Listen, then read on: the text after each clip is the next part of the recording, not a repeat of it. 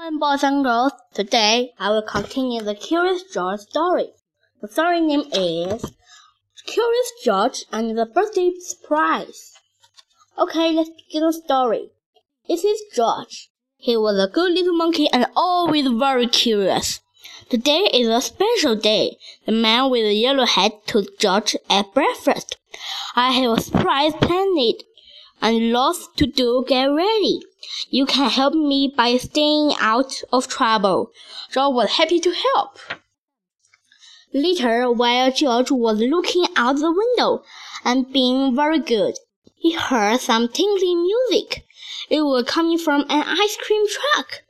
George watched as a whole line of children and their dogs enjoyed some ice cream treat. It looked like fun. But when the ice cream truck moved on, George forgot all about staying out of trouble and went to find some fun of his own. In the living room, George found noisemaker and hats and game. Could this be part of his friend's prize? Before Joe could find out, he spotted some streamers, balloons, and color tissue. He could not resist. Decorating was easy for little monkey. Still, George was curious about the surprise, and what was that good smell coming from the kitchen? George followed his nose. Mmm, it was a cake, and it looked as good as it smelled.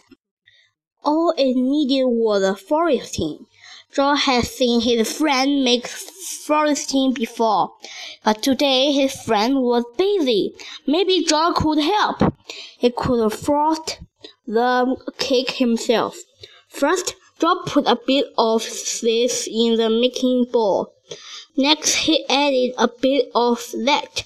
Then he turned the maker, uh, the frosting while around and around.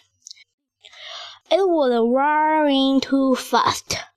But when George tried to stop the maker, it only went faster and faster and faster.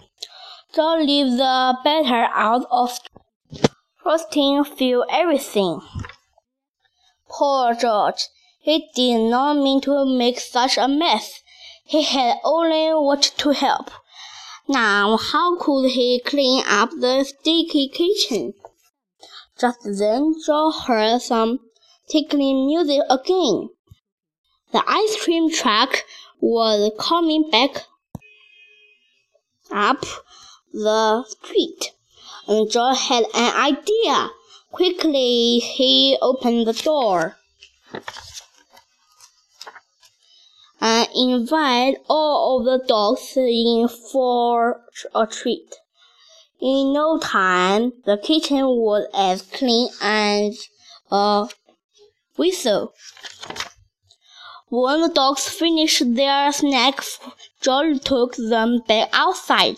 The ice cream truck was still here, and so was his friend.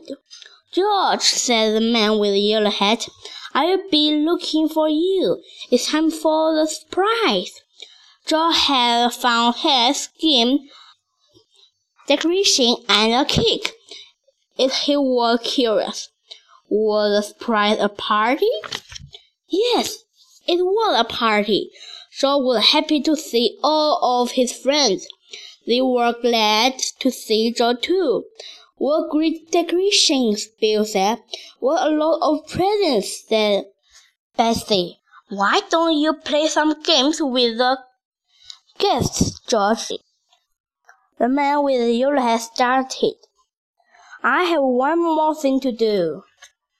When George's friends came back, he was carrying a cake covered in candles. This wasn't just any party, it was a birthday party. But George was still curious. Whose birthday party was it? He wanted to see who could could blow out the candles. The man with the yellow hat put the cake down right in front of George. There was a surprise. It was George's birthday. The party was for him. Everyone sang happy birthday. Then George took a deep breath and made a wish. Happy birthday, George. The end. The end. Goodbye. Thank you for the listening. See you next time. Maybe next story will interesting. See you.